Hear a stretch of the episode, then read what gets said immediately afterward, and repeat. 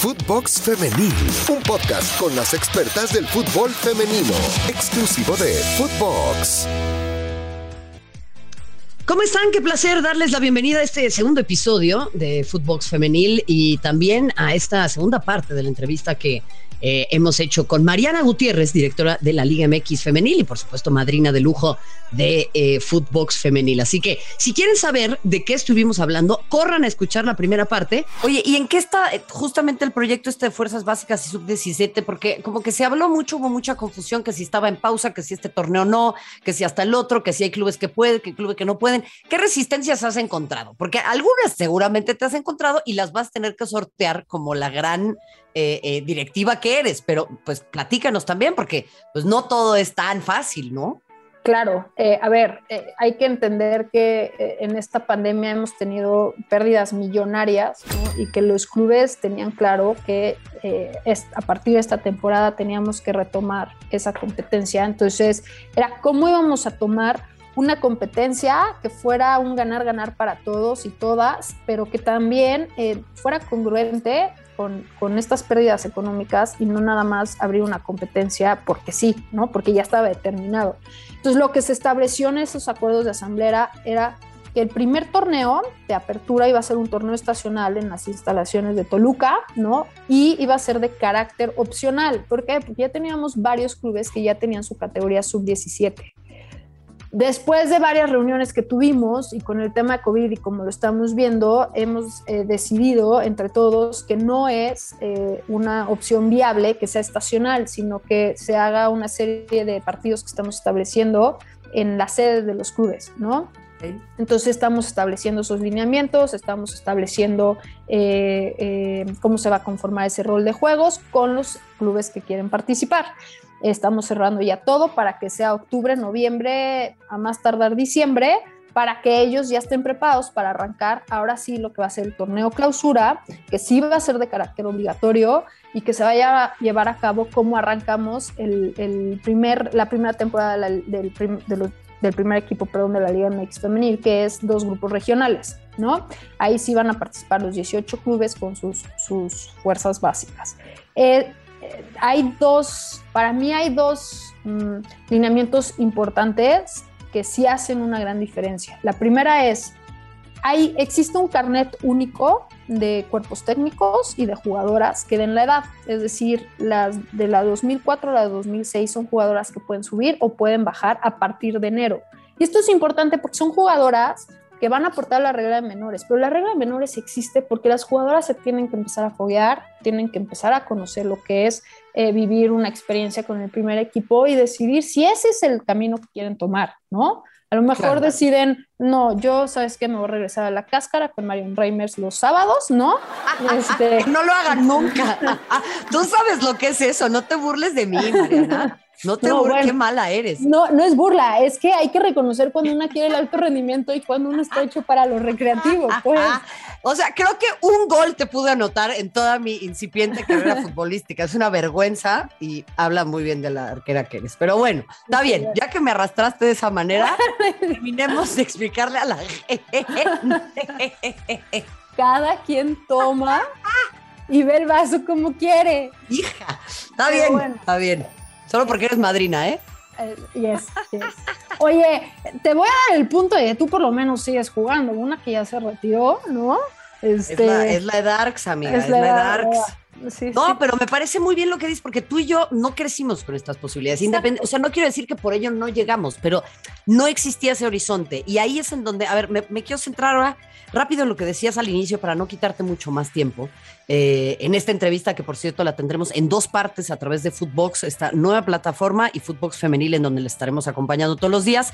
Mariana Gutiérrez, eh, directora de la Liga MX Femenil. Hablas de la visibilidad de los partidos. Para que la gente entienda, es que todos los partidos la gente los pueda, o el público los pueda ver en la tele o alguna plataforma, o tenga la posibilidad de que si tiene ganas de ver el partido que sea lo pueda ver, es decir, que sea accesible a todos. ¿Por qué ha sido tan difícil el tema de la visibilización de, todos los partidos de la jornada?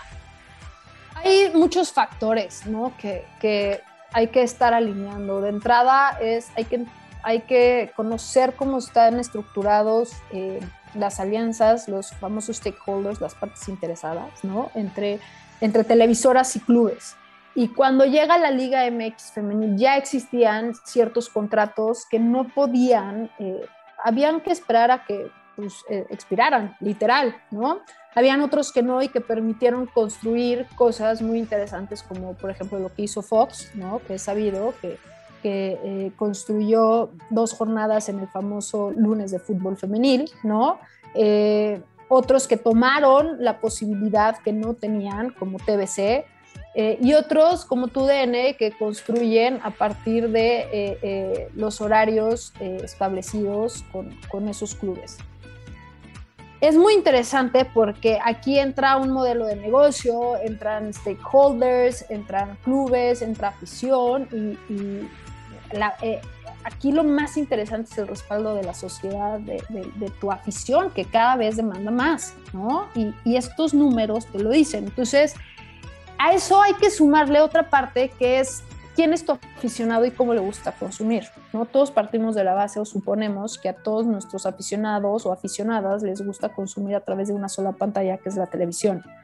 Pero algo que hemos hecho con este diagnóstico a lo largo de los cuatro años es entender que nuestros aficionados, o nuestra afición más bien, consume a través de diferentes pantallas y no necesariamente los 90 minutos del partido. Entonces, algo que hemos estado estructurando a partir de la temporada pasada es llevarle a la afición un calendario de 360 grados en donde tenga la posibilidad de verlo a través de plataformas digitales o a través de televisión, ¿no? A partir de este torneo ya vieron que sumamos a la familia ESPN, ¿no? Eh, se suma Fox, a TUDN, Azteca Digital, está ahí eh, eh, experimentando también con, con TUDN Digital, y esto nos ha permitido no nada más permear en, la afición en México, sino nos ha permitido Estados Unidos, Latinoamérica, Europa, ¿no? Nos buscan desde Portugal, nos buscan mucho desde España, porque eh, abre esa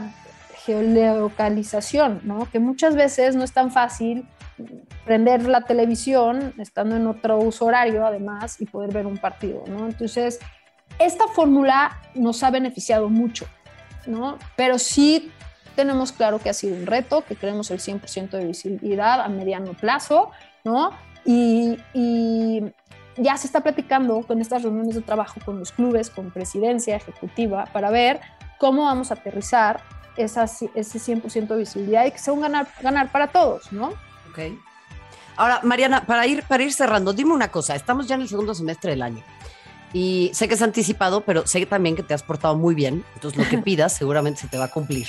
En tu carta Santa Claus, en este semestre, en este, en este, en este torneo, ¿qué es, ¿qué es para ti lo más importante que habría que cumplir? O sea, ¿cuál es el objetivo número uno de aquí a diciembre? Eh, y, probablemente sea un balazo al pie porque eh, es complicado, pero aterrizar los recursos económicos, monetizar, ¿no? los patrocinadores para la liga femenil. Y hablo de algo complicado porque todos, de repente, y regreso a este tema de la corta memoria, es, se nos olvida que estamos en una pandemia y que todo mundo ha tenido grandes pérdidas, ¿no? Ah, a todo el mundo ya se le olvidó que estamos en una pandemia, ¿eh? Exactamente. Por cierto. Entonces, sí va a ser un reto, eh, pero la ventaja es que tenemos mucho de dónde construir, que tenemos mucho interés. Eh, y este es el momento también para que las marcas se sumen, ¿no? Las marcas ya entendieron que esto no es una responsabilidad social, ¿no? Y nosotros se lo hemos dejado muy claro a todas las marcas. Entonces estamos en esa parte de valoración de nuestros activos y de diferenciar esos activos con varonil antes no se hacía, ahora ya es un acuerdo de asamblea este, pero sí, la prioridad es aumentar ese valor, pero no se nos puede olvidar que no todo es dinero, también hay inversión en tiempo. Entonces, en la parte deportiva, así como ya hablamos de fuerzas básicas, vamos a invertir en toda esta profesionalización de, ¿no? Estamos hablando también ya con eh, en el comité femenil de temas de capacitación, de cómo vamos a formar a nuestros entrenadores, qué, qué cuerpos técnicos, qué herramientas les vamos a brindar para poderlos seguir eh, eh, creciendo, ¿no? Ahora van a venir cuerpos técnicos de la sub-17 y te quiero dar una premisa, ¿no? Eh, está ya aprobado que ese cuerpo técnico, ya sea director eh, técnico o técnica y auxiliar, uno de cada esos perfiles deberá de ser mujer, ¿no? Ok.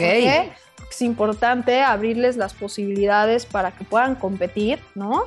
Eh, y decidir si quieren o no quieren este, y vivan un proceso pues, congruente, ¿no?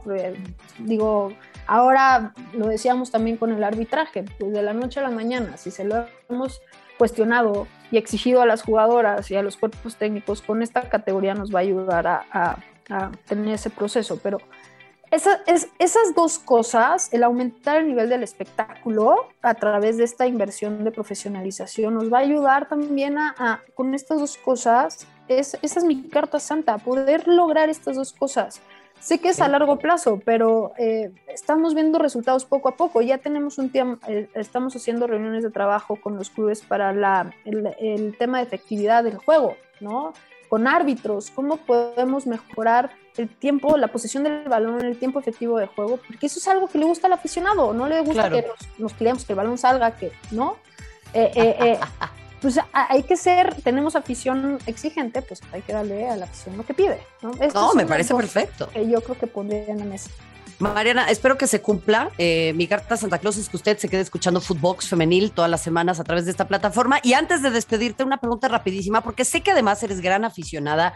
Eh, podrías perfectamente bien ser comentarista, cosa que me da miedo porque en una de esas hasta nos quitas la chamba, porque todo lo que bien. Este, pero, pero, dime, en la final olímpica, ¿por quién te decantas? ¿Te gusta más Canadá o te gusta más Suecia? Uf, qué partidos hemos visto, ¿no? Qué locura, ¿no?